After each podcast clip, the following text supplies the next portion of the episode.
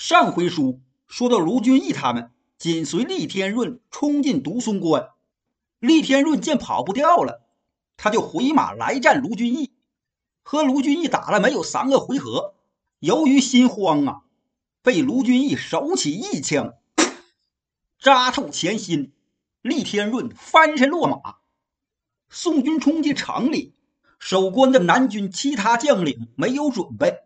一下子就被杀个手忙脚乱。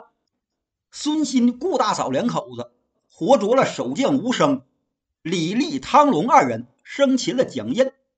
石谦、白胜他俩抓住了魏亨。吴生、蒋印、魏亨这三个人被押送到都战使张武仁那之后，都被砍了头。独松关前后守将只有张简、张涛、姚毅这三个人带着一些残兵。侥幸逃得性命，拿下独松关。卢俊义等众将啊，并不高兴。连日死了三员将，他们的心里呀都非常沉痛。把董平、张清、周通这三个人的尸骸收拾好，就给葬在独松关的山上。卢俊义带着众将焚香祭奠。宋江听完戴宗的禀报，他是泪如泉涌啊，连连捶打前胸，哭天嚎地。吴用说：“现在卢先锋那边已经得胜，兄长可派一支兵马前去夹攻。等卢先锋他们回来，让他们就去接应打德清县的呼延灼。”宋江听吴用这么说，他就止住悲声，把李逵、鲍旭、项冲、李衮他们四个人叫来，让他们带三千军兵从山路走去接应卢俊义。李逵几个人领了将令。点齐军兵走了，打发走李逵他们。宋江下令，让各路兵马一齐到杭州城前讨战。攻打杭州城东门的是朱仝、史进、鲁智深、武松、王英、扈三娘他们这一路。众将把五千军兵在城下排开。鲁智深第一个出战，他手端水墨禅杖，大声叫骂：“呀！”厂里怕死的作鸟，哪一个出来和洒家厮杀？城头上的南军见宋军挑战，紧忙飞报给大太子方天定。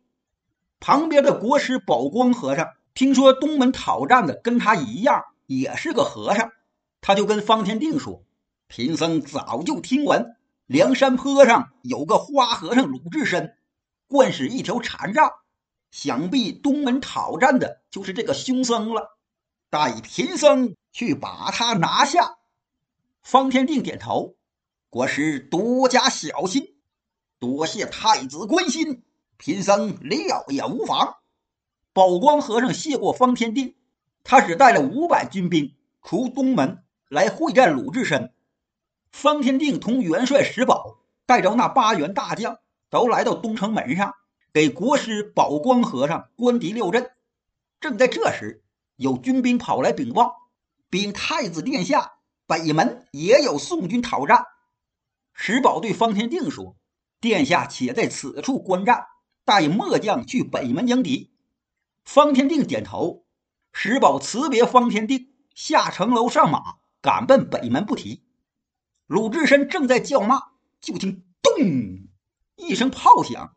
只见城门大开，从里边冲出来一彪人马，看人数也就五百左右人。这些军兵清一色儿的，手里都拿着后背大刀，冲过吊桥，雁别翅排开。正当中一个和尚，这和尚也是部下将，他手里也拿着一把禅杖。书中交代，宝光和尚手里的这条禅杖啊，重五十二斤，比鲁智深的禅杖整整轻了十斤。宝光和尚飞步来到两军阵，就见他能有四十一二岁的年纪，身高七尺多，身子挺膀，大秃脑袋锃亮，重眉棱棱眼，趴鼻梁，大嘴叉，没胡子，下巴壳溜光，身穿一领火星红僧衣，腰间系一条虎筋绦，大脖子上挂一串七宝璎珞树珠，脚穿一双九环鹿皮僧鞋，双手端着铁禅杖。鲁智深看罢，心说：“耶，这南军里也有秃驴，好秃驴，吃洒家一百禅杖。”鲁智深也不跟宝光废话，迈大步上前，举起禅杖就打，没把宝光和尚的耙鼻子给气扁了啊！心说你也是个和尚，骂我秃驴，你不也是吗？见鲁智深抡禅杖来打，他不敢怠慢，也把手里禅杖抡圆，当，正迎上鲁智深的禅杖，一声响亮，火星都起来了，震得宝光和尚双手有些发麻。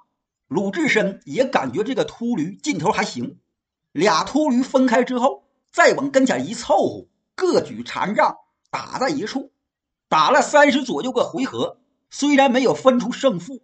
可宝光和尚啊，他感觉到有点力不从心。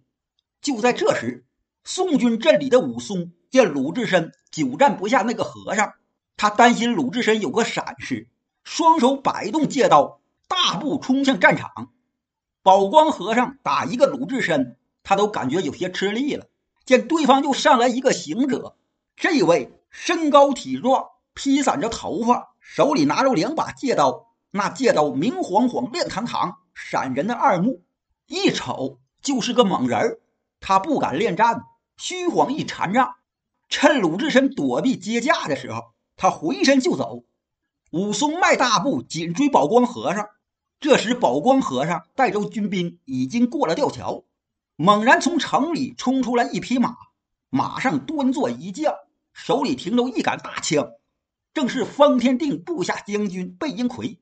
贝应奎跃马挺枪冲出城门，此时宝光和尚已经过了吊桥，来到城门边了。武松刚到吊桥这儿，贝应奎马往前冲，他和武松在吊桥上相遇，一挺手中大枪，扑棱来扎武松。武松往旁一侧身，贝应奎的大枪擦着武松的右肋巴扇那块就过去了。还没等贝应奎往回撤枪，武松眼明手快。他撒手扔掉右手借刀，一把抢住枪杆，猛力往后面一拽。贝应奎大枪不肯撒手，一下子就被武松连人带兵器都给拽下马。武松左手借刀一抬一落，咔嚓，贝应奎的一颗大好头颅就被武松给剁下来了。鲁智深随后接应过来，武松抓起贝应奎的脑袋，俩人跑回本镇。这个时候啊。方天定才急忙叫军兵扯起吊桥。朱仝见对方收兵，城门也已经关闭，他就把兵马后撤五里，扎下营寨，派人去宋江那里给武松请功。东门得胜，杀了一个将。北门这里呀，正在跟杭州元帅石宝对阵。石宝带领两千兵马出城，他胯下马掌中一杆披风刀。宋军阵中是大刀关胜出马。俩人打了不到二十个回合，石宝突然拨马就走。关胜瞅瞅，没追，勒马回到本阵。宋江问关胜：“敌将败阵，你怎么不去追？”关胜给解释：“我看他的刀法根本没乱，他拨马就走，这里边肯定有诈呀。”吴用接话说：“段凯不是说过吗？这石宝会使流星锤。”他假装败阵，这是诱敌之计。宋江点头，要是去追赶，必然中了他的计。咱们且先收兵回去。回到营寨，这时朱仝那边派人来给武松请功。宋江得知武松斩了一个将，非常高兴啊！他立刻赏了武松。攻打杭州城这边，今天算是告一段落，咱先放下不表。回过头说黑旋风李逵他们。李逵和鲍旭、项冲、李衮他们四个人带着三千军兵去接应卢俊义，正往前走呢，迎头正撞见南将张俭、张涛、姚毅他们仨带着两千多败军往杭州这个方向来。李逵二话不说呀，他手抡大斧，第一个冲进敌群，砍杀起来。鲍旭、项冲、李衮他们仨也不示弱，各挥兵刃冲上前来。宋军跟李逵打仗都习惯了，知道李逵勇猛，他们个个也是不甘落后，发一声喊，跟南军交上了手。这帮南军兵将本来都已经是惊弓之鸟，他们哪架得住李逵他们这通杀呀？早就都寻路逃跑。乱军之中，姚毅被杀死，张简、张涛二人见前边的路不通，他俩就往回跑，正碰着卢俊义带兵过来，又被大杀一通。张简、张涛二人跑到一个山坡后面，不想从山坡后冲出来俩人。这俩人正是谢珍、谢宝哥俩，他俩手里都拿着钢叉，上前就捅。张简被谢珍扎伤左腿，张涛被谢宝扎伤右腿。张简、张涛他俩都翻身落马，双双被擒。卢俊义见谢珍、谢宝哥俩拿住张简、张涛，他是大喜呀，与李逵他们合兵一处，带领众兵将来到高青山宋江的大寨。宋江见着卢俊义。先问董平、张清、周通他们仨身死的经过，卢俊义说了一遍。宋江边听边掉眼泪呀，旁边的其他将领也是叹气哀伤不已。宋江派人把张简押解到督战使张武仁那，把张涛就在大营里剖腹剜心，遥空祭奠了董平、张清、周通他们三个亡魂。收拾完张涛。宋江请卢俊义带领本部人马去接应攻打德清县的呼延灼。接应到之后，让他们都来到此处，共同攻打杭州。卢俊义遵令，他带着本部人马立刻启程，取路往凤口镇进发。刚到凤口镇，迎面正碰上南军败兵。这败兵啊，就是方天定派去接应德清县的司行方他们。两军相遇。卢俊义带领兵将，又是大杀一阵。司兴方本来就是败将，再遇着卢俊义他们，更是抵挡不住。司兴方被卢俊义逼得掉进水里淹死。他手下的那些南军，有的被杀死，有的投降，有的四散逃窜。方天定这路兵马也是星落云散。不大会儿，呼延灼带着兵将过来了，他跟卢俊义兵合一处。都回到高青山祖寨，呼延灼带着众将来参见宋江。宋江拿眼睛就瞅呼延灼他们，见少了雷横、公望二人，宋江的心里又是一哆嗦。他急忙问呼延灼：“你的将领里怎么不见了雷横、公望这两位兄弟？”唉，呼延灼叹口气：“他们两位兄弟已经战死疆场。”接着。呼延灼就把雷横、公望二人死的经过说了一遍。咋回事呢？原来呀，司兴方带领兵马来到清德县，和呼延灼开兵见战。司兴方亲自出马，呼延灼这边是插翅虎雷横出战。他和司兴方打了三十左右个回合，一招不慎，被司兴方卡落马下。花象虎公望出马。司兴方手下大将黄爱上阵，俩人打了十多个回合，公望点儿低，他胯下马打个前时，把他从马身上就给周下去了。黄爱抓住机会，一枪扎死公望。呼延灼这边第三个上阵的是索超，和索超打的是南将米全，俩人打了十多个回合，索超一声大吼，劈了米全。呼延灼见势，立刻指挥军兵冲锋。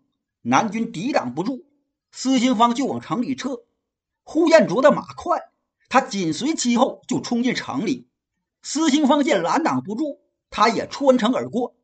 在混战中，南将黄爱、徐白二人被活捉，薛斗南在乱军之中逃走，不知去向。